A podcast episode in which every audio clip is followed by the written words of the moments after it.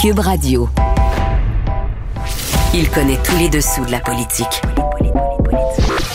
Chef du bureau d'enquête de l'Assemblée nationale. Antoine Robitaille. Là-haut sur la colline. Là-haut sur la colline. Cube Radio. Bon mardi à tous. Aujourd'hui à l'émission, le chef du Parti québécois, Paul Saint-Pierre Plamondon, a déposé hier un plan d'urgence linguistique en pleine éclipse médiatique en raison du réseau express de la capitale. On discute avec lui de ce projet pharaonique du gouvernement caquiste, qu'il qualifie d'ailleurs de délirant, et on aborde quelques éléments de son programme pour combattre le déclin du français au Québec. Mais d'abord, mais d'abord, c'est mardi, on parle de l'actualité de l'histoire, aujourd'hui par le truchement d'un enjeu immobilier à Montréal, mais trop peu discuté. Antoine Robitaille. Il décortique les grands discours pour nous faire comprendre les politiques. Là-haut sur la colline. Parlons de l'hôpital euh, Royal Victoria maintenant, un hôpital euh, délaissé, délabré, euh, abandonné. Pourquoi la CAC veut-elle le donner, cet ancien hôpital, et un immense terrain du public euh, sur le Mont-Royal? À l'Université McGill? C'est la question que pose, euh, entre autres, Gilles Paquin, journaliste retraité de la presse. Bonjour, Gilles. Bonjour, Antoine. Alors, euh, oui, la presse, on s'est connus là en 2003. J'ai un très bon souvenir, même si mon passage fut bref. Et dis-moi, Gilles, euh, pourquoi c'est une mauvaise idée, ce don-là, qui avait été planifié d'abord par les libéraux en 2018, puis finalement, un projet repris par la CAQ. Euh, c'est un, peu étonnant. Euh, mais et pourquoi c'est une mauvaise idée? Le- L'idée est que c'est d'abord la montagne, c'est un parc protégé, hein? Tout le terrain. Et le terrain qui est autour de l'hôpital devait faire partie, est annexé au parc de la montagne. C'était l'entente avec la ville aussi, c'était l'entente avec- tout le monde s'entendait là-dessus. C'est pour ça que le, gouvernement avait déclaré que c'était une zone protégée. Mais il y a un terrain d'à peu près 14 acres. là. C'est grand, un terrain sur la montagne de 14 acres, ça vaut pas mal cher. Ben oui. Puis l'hôpital Royal Victoria euh, est abandonné depuis 2015, comme vous avez dit, parce qu'on a construit l'hôpital pour McGill. C'est L'hôpital ça. McGill, euh, euh, ça a coûté un milliard et demi, ça. Donc c'est un beau cadeau, ça aussi, pour commencer. Pour euh, le, à peu près, quoi, la population de langue anglaise maternelle au Québec est à peu près 8,5, 9 9% de la population. Oui, oui. On, on donnait un hôpital, comme il y a un hôpital euh, pour le, le côté français. Donc, deux hôpitaux égaux pour un 8 millions de 8% de la population, puis l'autre 80 Cherchez l'erreur. Oui. Mais de, on revient à Miguel. euh, c'est un Non, non, mais c'était une bonne parenthèse, Gilles. C'était une très bonne parenthèse. Merci. Ben, parce que euh, ils se plaignent maintenant qu'il manque d'espace, mais ils ont eu un hôpital neuf, euh, McGill, pour, un- pour la faculté de médecine. Alors, ils sont pas exactement malheureux. là. Mais euh, donner un terrain, un bien public, très peu de gouvernements font ça.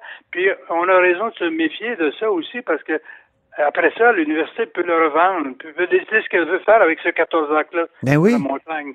Hein? C'est arrivé d'ailleurs dans le cas de l'Université de Montréal. Vous vous souvenez-vous, il avait obtenu un prix de faveur, un couvent sur, la, sur le Mont-Royal. Mm. Et euh, au bout de deux ou trois ans, ils ont décidé qu'ils n'en voulaient plus, puis ils l'ont vendu. Puis maintenant, on est en train de construire des condos là-dedans. C'est un édifice superbe au bout du boulevard Mont-Royal. Ben oui. Euh, puis il y a eu d'autres comme ça. Il y a eu deux, trois autres euh, cas comme ça, dont un autre au centre-ville, l'ancien hôpital pour un Children Hospital, qui été aussi vendu euh, à des promoteurs qui avaient promis de faire une école, puis de faire aussi des logements euh, primodiques. Maintenant, ils font des comptes ordinaires, hein, chers. Bon. Et donc, il n'y a pas d'école, puis il n'y a pas de, il a pas de loyer modique non plus. Pour revenir à McGill, en tout cas, si on donne, euh, d'abord, c'est un bien public. Oui. La coalition, les 50 organismes dont je vous parle ont tous signé un accord pour demander que le fonds de terre et les immeubles demeurent propriété publique. Ça ne veut pas dire que McGill ne pourrait pas avoir des cours là-bas. Il pourrait louer des locaux. Il pourrait louer des locaux même à un prix de faveur, mais que l'immeuble, les immeubles, parce que il y a 14 immeubles là-dessus, hein, ce terrain-là. Ah oui. Il y en a, il y en a à peu près une, 8 ou 9 qui valent la peine d'être conservés selon une étude faite par des étudiants d'architecture. Il y en a au moins 8 qui valent la peine d'être conservés. Donc, on pourrait louer des locaux à McGill, mais en louer aussi aux organismes communautaires, dont plusieurs ont signé la pétition, parce qu'eux aussi ont besoin de locaux. Puis la communauté autour, les gens qui habitent autour, il n'y a pas de, il y aura- il y aura plus de services d'hôpitaux dans le coin, là. Hein? L'hôtel Ben. Dieu qui est pas très loin est fermé aussi, là. Alors, ils voulaient une clinique, euh, ils voulaient des services de santé, ils voulaient aussi des organismes communautaires qui pourraient se loger là. Puis peut-être euh, certains logements euh, pour euh, pour les défavoriser, de je sais pas les, les groupes. euh, par exemple, en hiver, là, ça a servi maintenant pour les gens qui étaient dans la rue. On les a logés là. Mais je je veux pas donner une commande au, gouvernement, là, évidemment, mais je veux dire que ça peut servir à d'autres choses que des locaux pour agrandir l'université, qui manque pas de locaux. McGill, c'est l'université qui a le plus de pieds carrés de, de locaux en ville. Plus C'est une université extrêmement riche, là. C'est une université Ben oui, qui, est, c'est- qui, est- c'est- qui est dotée d'un- d'une fondation euh, extrêmement riche, là. On est loin de, de je sais pas, moi, l'université Laurentienne en Ontario, par exemple. Il n'y a pas de comparaison. Donc, je veux juste comparer là à, à l'Université de Montréal, puis elle est déjà plus importante au point de vue pied carré de, de superficie, elle est au centre-ville, puis regroupée ensemble. C'est vrai qu'il y a des vieux édifices. J'ai entendu Daniel McCann, euh, la ministre de l'Enseignement supérieur, dire Mais vous comprenez, c'est très, très vétuste. Elle a dit ça en commission parlementaire il y a deux ou trois semaines. C'est très vétuste. J'ai regardé ça à la télévision. Elle a dit Vite, vite, vite, vite, vite, ça n'a pas de bon sens. Mais il y a un hôpital neuf, madame. Hein? Elle oublie ça, elle. Ouais. Euh, comme- ben, donc, elle est d'accord, je pense. Elle n'a pas contesté Mais- quand il y a un député qui a posé la question pourquoi donner ça? Elle n'a pas contesté ça. Vous m'avez dit, euh, Gilles, de- quand on, on discutait hors des ondes, que McGill, au début, était prête à acheter tout ça. Oui, oui. C'est ça, c'est euh, incroyable. Puis on a décidé de lui donner. Pourquoi? Tu lui fais cadeau. Hein? Ben oui, pourquoi? Il était prêt. Combien il était prêt à payer pour? Euh, McGill, selon les documents que j'ai lus dans les archives, c'est 700 millions. Ils ils n'ont pas donné les 700 millions, mais ils discutaient, puis dans leur hypothèse à eux, ils n'ont pas offert 700 millions au gouvernement, là. Mais dans leur hypothèse, ils faisaient un plan de travail à long terme, puis ils disaient, ça pourrait nous coûter 700 millions euh, de, de s'installer là. Alors, euh, mais là, là, maintenant, ils vont, ils ont, le gouvernement leur a donné 35 millions, plus une autre petite somme de 3 ou 4 millions, là, presque 40 millions, pour étudier le projet de transformation en collaboration avec la Société des infrastructures du Québec. Mais là, euh, là, les, les- la coalition, justement, des organismes disent, écoutez, pourquoi on étudie ça juste avec McGill? Ça peut servir à d'autres personnes. C'est un bien public, patrimonial. Pourquoi le faire étudier seulement par un groupe? Ça, c'est de la commande du gouvernement Couillard, ça. Euh, demander à McGill de l'étudier avec la Société des infrastructures. Ben oui. Comme si les deux travaillaient dans le même sens. Hein? Où on en est maintenant? Parce que j'ai entendu dire qu'il y a de l'eau dans le gaz là, entre euh, McGill et le gouvernement du Québec.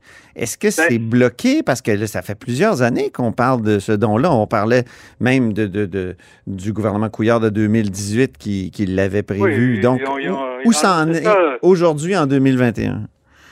Ben, euh, là, dans le moment, justement, ça, ça fait partie du problème. C'est pour ça que moi, j'ai sollicité des amis, puis qu'on est, on a formé nous aussi un groupe pour dire au gouvernement, expliquez-nous donc ce que vous allez faire. Est-ce que vous suivez la politique de M. Couillard? Est-ce que vous, vous êtes des libéraux, quoi, nouvelle formule? Puis vous allez faire comme eux, donner ça à l'université la plus riche au Canada, puis euh, sans poser de questions, sans l'annoncer publiquement, sans le dire. Ils n'ont jamais discuté de ça en commission parlementaire. Ils n'ont jamais discuté de ça à la- à l'Assemblée nationale en général. Donc, euh, on ne sait pas où ils s'en vont. Tout ce qu'on sait, c'est que la Société des infra- infrastructures travaille là-dessus depuis, depuis juin 2018. C'est là qu'on a annoncé qu'il y allait trois mois avant l'élection hein, de 2018 qu'ils leur donnaient. Mais le, Mais la- mais le don n'est pas, est pas euh, complété. Non, le don été inscrit dans les projets du gouvernement à long terme. Mais il n'y a pas de montant euh, de- dans le dans le budget. ou oui, c'est ça. On m'a dit que dans le dernier budget, il n'y avait rien. Oui, non, mais le, le- le nom est inscrit là, là. Hmm? mais euh, il n'y a pas de il y a pas de somme là, consacrée à ça. Donc on, on peut supposer que la, dé- la décision est prise, mais qu'elle n'est pas confirmée par le cabinet, donc il n'y a pas d'argent à allouer. Mhm. Alors, euh, mais moi, je pose la question, puis plusieurs, les 50 organismes posent la question. Dites-nous ce que vous voulez faire, puis pourquoi donner un bien public? Mhm. Hein, parce que des, terrains sur la montagne, il n'y en aura pas de nouveaux, là. Et on n'en on en fait plus de terrains sur la montagne. Puis McGill, c'est pas public, là. faut le savoir. C'est parce que les gens, souvent, ils pensent, ah, université, c'est public. Ben non, c'est pas public, McGill.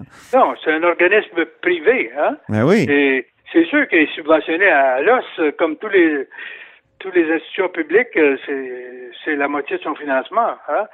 S'il n'y avait pas l'argent du gouvernement, il n'y aurait pas de McGill ou il n'y aurait pas de l'Université de Montréal ou l'UCAM.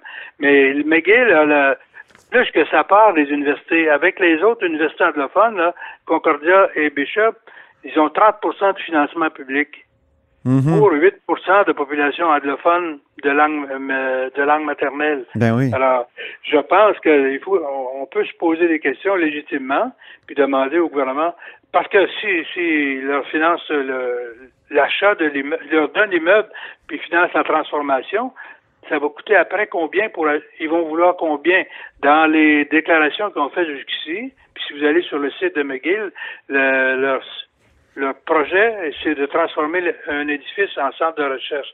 On est loin de l'hôpital, là. Ben oui. Alors, euh, donner ça, c'est pas un hôpital. D'ailleurs, c'est pas sur la santé qui ferait ça, c'est sur l'environnement. Mais Alors, ça n'a rien à voir avec la santé. Donc, vous demandez, euh, vous demandez un moratoire là, sur la vente ou le don euh, du site et des Euh, bâtiments? euh, ouais, un minimum un moratoire avec une commission parlementaire pour étudier Hmm. le financement, parce que ça soulève toute la question en même temps du financement des universités. Ben oui. Donc, ça vaut la peine de ça vaut là, une réflexion, puis un comité parlementaire, une commission parlementaire, puis le gouvernement n'a jamais fait ça jusqu'ici. La moindre des choses, c'est de- d'ex- d'expliquer aux contribuables pourquoi on veut faire un cadeau d'un milliard à un groupe de riches. C'est comme subventionner les Canadiens parce qu'ils perdent. Et- mais sauf que les autres, ils gagnent à McGill, ils gagnent des subventions. C'est ça. Moi, je, moi, je pense que ça vaut la peine de poser ces questions-là. Ben oui. Puis euh, c'est encore légitime de la part des citoyens de poser des questions. Ouais. Puis on veut des réponses. C'est la moindre des choses. hein. Merci beaucoup, Gilles Paquin, journaliste retraité euh, de la presse. Merci à vous. Au plaisir.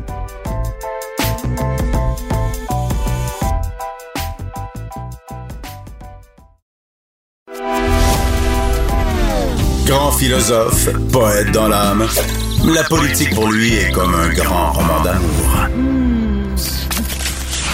Vous écoutez Antoine Robitaille, là-haut sur la colline. Mon prochain invité a déposé un plan hier d'urgence euh, linguistique. On en a peu parlé à cause de l'actualité qui était très forte, notamment autour du réseau express de la capitale. Mais c'est Paul Saint-Pierre Plamondon, chef du Parti québécois. Bonjour. Bonjour. Parlons-en du réseau express de la capitale. Qu'est-ce que vous en avez pensé de ce grand projet? Il paraît que c'est le, plus grand projet d'infrastructure euh, de l'histoire du Québec, quasiment, là, oui, c'est ça. Ben, quand on regarde ce que ça va nous coûter, en effet, si le critère c'est combien ça coûte, en effet, c'est un des plus grands projets. À titre comparatif, le, refaire le pont Champlain, c'était 4 milliards. Là, on, on pourrait se rendre jusqu'à 10 milliards pour un tunnel. Donc, en coût, ça, c'est sûr que c'est astronomique. En utilité, la question qu'on se pose depuis le début, au-delà du fait que la CAQ veut remplir son sa, promesse électorale, la question c'est est-ce que c'est véritablement utile? Est-ce que c'est euh, intelligent de faire ce troisième lien-là? Les études en général démontrent que si tu rajoutes des routes, ça n'améliore pas les problèmes de congestion, ça augmente les GES, mais ça change pas le nombre de voitures parce que qu'est-ce que ça fait? Ça encourage les automobilistes à utiliser leurs voitures, ça encourage l'étalement urbain. Ça, on avait ces données-là. Et le gouvernement, hier, s'est présenté les mains vides au niveau des études pour nous dire que ce, cet investissement colossal allait donner de quelconques résultats sur le plan euh, du transport. Donc, il y a du bon parce qu'il y a une composante transport en commun. Mais si on regarde, on tasse le tramway et on regarde juste le tunnel, est-ce que ce tunnel-là a un quelconque sens? Il n'y a encore aucune donnée, il n'y a aucune étude sérieuse que le gouvernement avait entre les mains pour nous dire que c'est intelligent d'investir 6, 7, 10 milliards pour creuser un tunnel à un endroit qui risque à moyen et long terme de ne rien changer sur la congestion, mais d'encourager l'utilisation de l'automobile. Pour vous, ça signifie euh, plus jamais un retour du Parti québécois dans la région de Québec. Si vous tenez cette position-là, vous, vous en êtes conscient? Ça, ça veut dire que les, les positions peuvent changer. Là. Quand le contribuable de la région de Québec qui critique des impôts qu'on paie au Québec, il voit qu'on est en train de mettre 10 milliards là-dedans, là, moi, je pense qu'il y a des gens qui vont se dire euh, c'est vraiment ça, c'est vraiment dans euh, ce projet-là que je veux voir 10 milliards, alors que au quotidien, les gens vivent toutes sortes de frustrations. Il n'y a pas de place en garderie, euh, le soin des aînés, le réseau scolaire. euh, donc, euh, moi, je pense que euh, faut dire donner leur juste, puis ça se peut aussi qu'il y a une partie du vote caquiste qui ont voté pour la CAQ pour remplacer les libéraux, qui trouvent que c'est pas justifiable, à la limite du délire, de mettre 10 milliards dans un tunnel, alors que cet argent-là pourrait servir à améliorer l'ensemble des transports de la ville de, Québec, puis mettre en place d'autres infrastructures. Donc, faut pas présumer que l'opinion publique est figée dans le temps. Un des arguments du gouvernement, c'est de dire que c'est pour l'Est du Québec qu'on fait ça. Vous, vous avez beaucoup de députés dans l'Est du Québec. Euh, est-ce que c'est les échos que vous avez? Pas du tout. Aussitôt qu'on donne la parole aux députés de l'Est du Québec, ils nous parlent de prolongement de la 20, prolongement de de, de, de, le numéro de, route, c'est 138, si je me souviens bien, mais la route qui va vers la côte nord, même chose. 138, euh, dangereuse, exactement, qui mérite de, de, sérieuses rénovations. On nous parle du traversier, qui est une mauvaise blague depuis trop longtemps.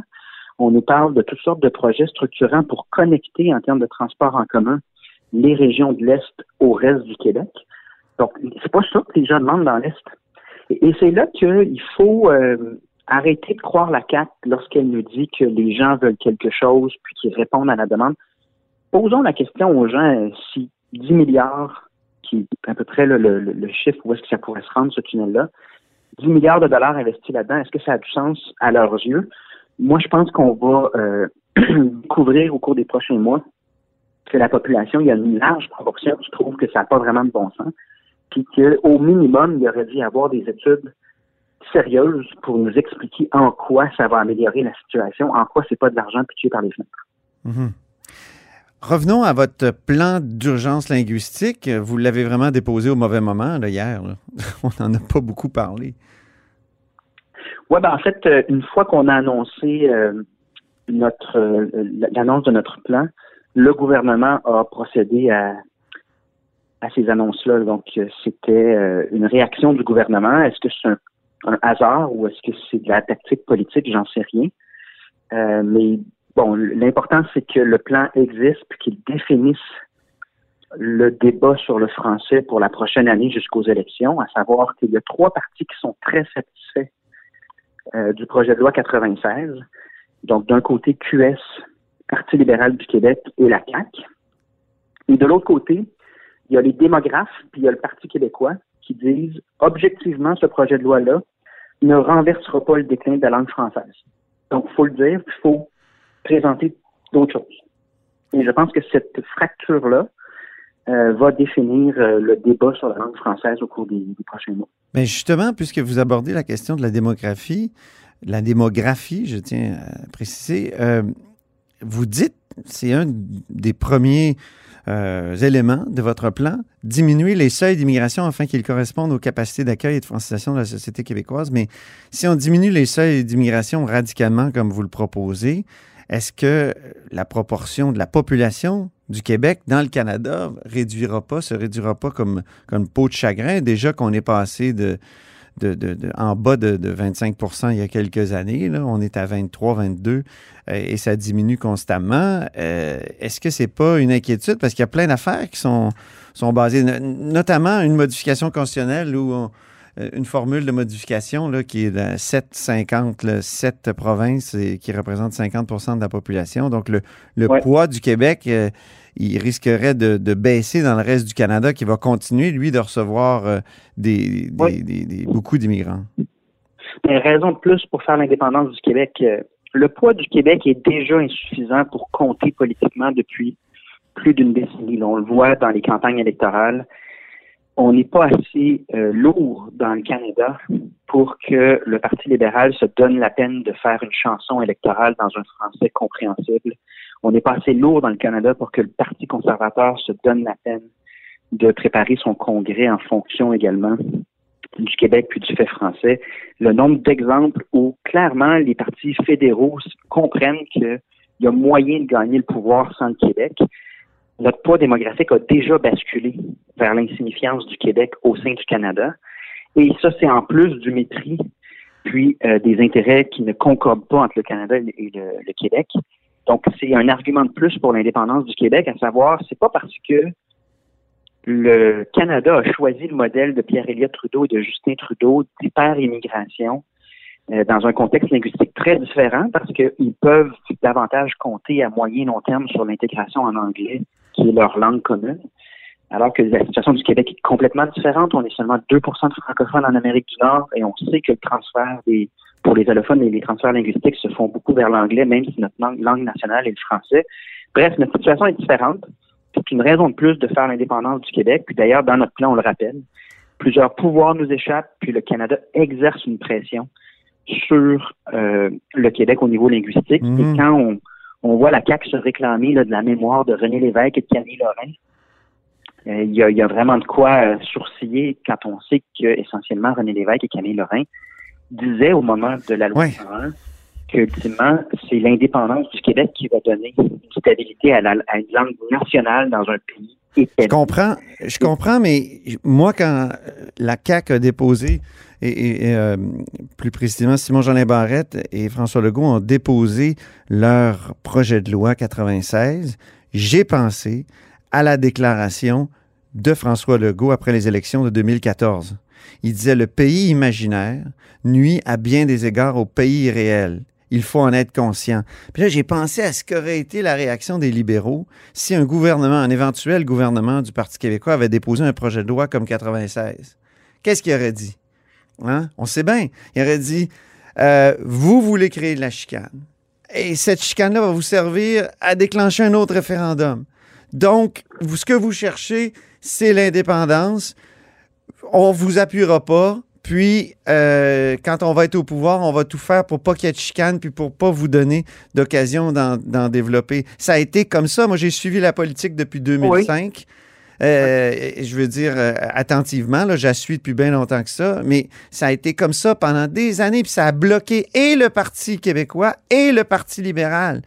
Et, et là, on dirait justement que En fait, faut, faut l'abandon euh, euh, transitoire du pays imaginaire, euh, peut-être par François Legault, euh, permet au pays, ré- au pays réel de faire des avancées, notamment Ouais. d'aller jouer dans le, dans le Google Drive de, de- de la Constitution, puis d'y mettre ce que ni Mitch, ni Charlottetown, ni des années de négociations ont réussi à mettre. En tout cas, il me semble qu'il y a quelque chose comme un déblocage.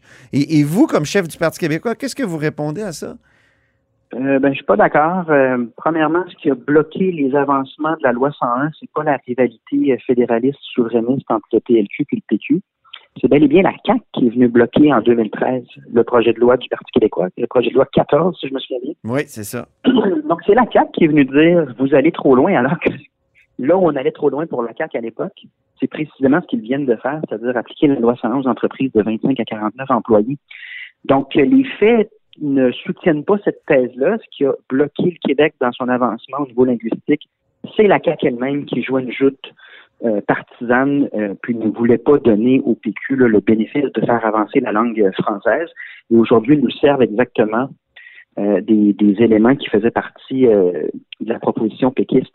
Maintenant, sur l'indépendance puis le pays réel, euh, je pense que il faut se poser la question si le PLQ soutient la CAQ dans ce projet de, loi-là, si le PLC, on peut dire, là, si Mélanie Joly, Justin Trudeau et le Parti libéral du Canada soutiennent la CAQ, est-ce vraiment parce que il y a une orientation fédéraliste à la CAQ ou est-ce plutôt parce que le projet de loi en soi n'est pas significatif, n'est pas est un compromis tellement édulcoré que c'est un bon euh, c'est un bon compromis pour tout le monde qui est fédéraliste?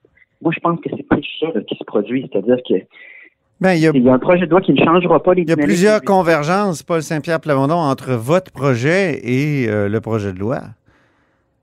Ben, il y a plusieurs, surtout morceaux manquants. C'est-à-dire, quand tous les Ouais, démocrates viennent dire ce projet de loi-là ne changera pas la donne, puis que nous, on amène des composantes euh, importantes qui sont manquantes en matière d'immigration, exigence du français à l'entrée, en matière d'en- d'enseignement supérieur, de langue de travail, de culture, là, il y a au moins, euh, on le voit dans mon plan au début, là, des éléments fondamentaux qui sont manquants. Il y en a au moins sept. Donc, moi, je, je, je, je souligne simplement que le Parti libéral du Canada et le Parti libéral du Québec sont enthousiastes devant ce projet de loi de la CAQ et que euh, quand on parle de la mémoire du Parti québécois puis de faire avancer la langue française au Québec, quand euh, Camille Lorrain et René Lévesque ont déposé la loi 101, c'était eux qui se faisaient traiter d'extrémistes. on est dans une situation euh, parfaitement euh, paradoxale où c'est le gouvernement qui traite ceux qui ont à cœur de renverser le déclin de la langue française. C'est ce gouvernement-là qui traite les défenseurs de la langue française d'extrémistes Mhm. en compagnie de leurs bons amis du PLQ et de QS. Cet alignement-là parle de lui-même et il ne parle pas tant de la souveraineté du Québec qu'il parle du contenu de la loi, à mon avis. Un des éléments de votre projet de loi, ou votre plan plutôt, c'est de mettre sur pied un bureau de promotion du contenu québécois. Euh, comment vous allez convaincre, par exemple, Netflix, comment vous, avez, vous allez travailler avec euh, finalement ces géants du web là, qui, qui contribuent à l'anglicisation euh, d'une certaine partie de la jeunesse? Ben, ce qui est frappant dans les relations entre Québec et les géants comme Netflix, euh, c'est que notre porte-parole, la personne qui est vraiment en contact avec ces géants-là, c'est le Parti libéral du Canada. En l'occurrence, Mélanie Joly, on se souviendra de son passage à Tout le monde en parle, lorsqu'elle nous expliquait qu'elle ne pouvait pas taxer les géants du web. Clairement, le Québec n'est pas à la table, n'est pas un interlocuteur directement. Euh, ça s'exprime de toutes de, dans, dans toutes sortes de petits détails. Euh, Comment expliquer que le Québec n'a pas son petit drapeau? Dans euh, les, euh, les, euh, les emojis, les, Oui. signes de drapeau qu'on peut mettre dans nos messages textos? On n'a pas de diplomatie, on n'a pas de représentation à l'international pour faire valoir notre langue et notre culture, et ça se traduit par un interlocuteur unique, qui est le gouvernement du Canada, qui n'a pas défendu, défendu correctement euh, nos intérêts culturels, linguistiques, les ententes faites avec euh, Mais, les ouais. clients du web ne, ne- ne sont pas euh, adéquats. Donc, Mais je, je lisais votre proposition, là, Paul Saint-Pierre Plamondon, de promotion du contenu québécois, un bureau de promotion. Est-ce que ce ne serait pas à l'école québécoise de faire la promotion du contenu québécois? ah bien sûr, ah mais ça c'est certain, ça c'est fondamental. Puis aujourd'hui, il y a bien des, des jeunes que- qui apprennent à lire dans des romans policiers traduits de l'anglais Ah oui. ou euh, américain, je veux dire. Oui. euh, sans aucun doute. Euh, même chose pour la chanson. Hein. Moi, mes neveux et nièces, euh, ben on oui. arrive au spectacle du temps des fêtes ou de fin d'année. euh, les chansons ne sont pas québécoises, ne sont pas en français. Et ça, ça appartient au ministère de l'Éducation. Ce qu'on a voulu dans le plan sur la question là, du contenu culturel, c'est ce qui a changé beaucoup, qui amène une réflexion aussi sur le cégep. C'est quand moi j'ai fait mon cégep, la consommation musicale, culturelle, cinématographique, ça se faisait en français. Là. Moi, j'écoutais Jean Leloup, puis les films, euh, c'était en français. Puis aujourd'hui, ben, ces nouvelles, ces nouveaux géants-là font en sorte que la consommation culturelle en anglais est devenue démesurée. Mhm. Ça a un impact très important sur comment Mais- linguistiquement on va se comporter par après. Donc, on se dit, faut au moins être présent au sein de, de ces géants-là. Mais ce serait soutenir pas au Québec. tout le monde dit qu'il faut, qu'il faut adopter C10 euh, au Canada, là, au Parlement fédéral. Mais est-ce que ce serait pas au Québec, comme le dit par exemple le constitutionnaliste Patrick Taillon, de reprendre ses- ses- ses- sa compétence en matière de, de- de communication? On n'est plus à l'époque de l'analogique, on est à l'époque du numérique et- et toute la réglementation euh, et, et le partage de compétences a été basé sur une réflexion autour de l'analogique. Alors pourquoi Ouais, de le- technologie pourquoi il n'y a personne qui rappelle, par exemple, que même Jean Charest réclamait euh, en 2008 euh, le rapatriement des pouvoirs en matière de culture? Oui. Ben, dans notre document, nous, on veut un CRTC québécois. Et c'est sûr qu'un gouvernement du Parti québécois, parce qu'évidemment, pour avoir un CRTC québécois, il faudrait notre indépendance. Mais dans l'intervalle, on ne se gênerait pas pour faire des lois. Puis si les tribunaux euh, veulent essayer de casser les, euh, les initiatives du Québec euh, en la matière, ben là, ce sera au régime fédéral à justifier. Mais nous, on n'hésiterait pas, dans l'intervalle, avant d'avoir notre CRTC, notre bureau de gestion là, de, de ces questions-là, on n'hésiterait pas à légiférer en la matière, ça, il n'y a aucun doute. Bon, ben très bien, Paul Saint-Pierre Plamondon. Merci pour cet entretien. Merci infiniment. Paul Saint-Pierre Plamondon est chef du Parti québécois. Et c'est tout pour La Haut sur la Colline en ce mardi. Merci beaucoup d'avoir été des nôtres. N'hésitez surtout pas à diffuser vos segments préférés sur vos réseaux. Et je vous dis à demain.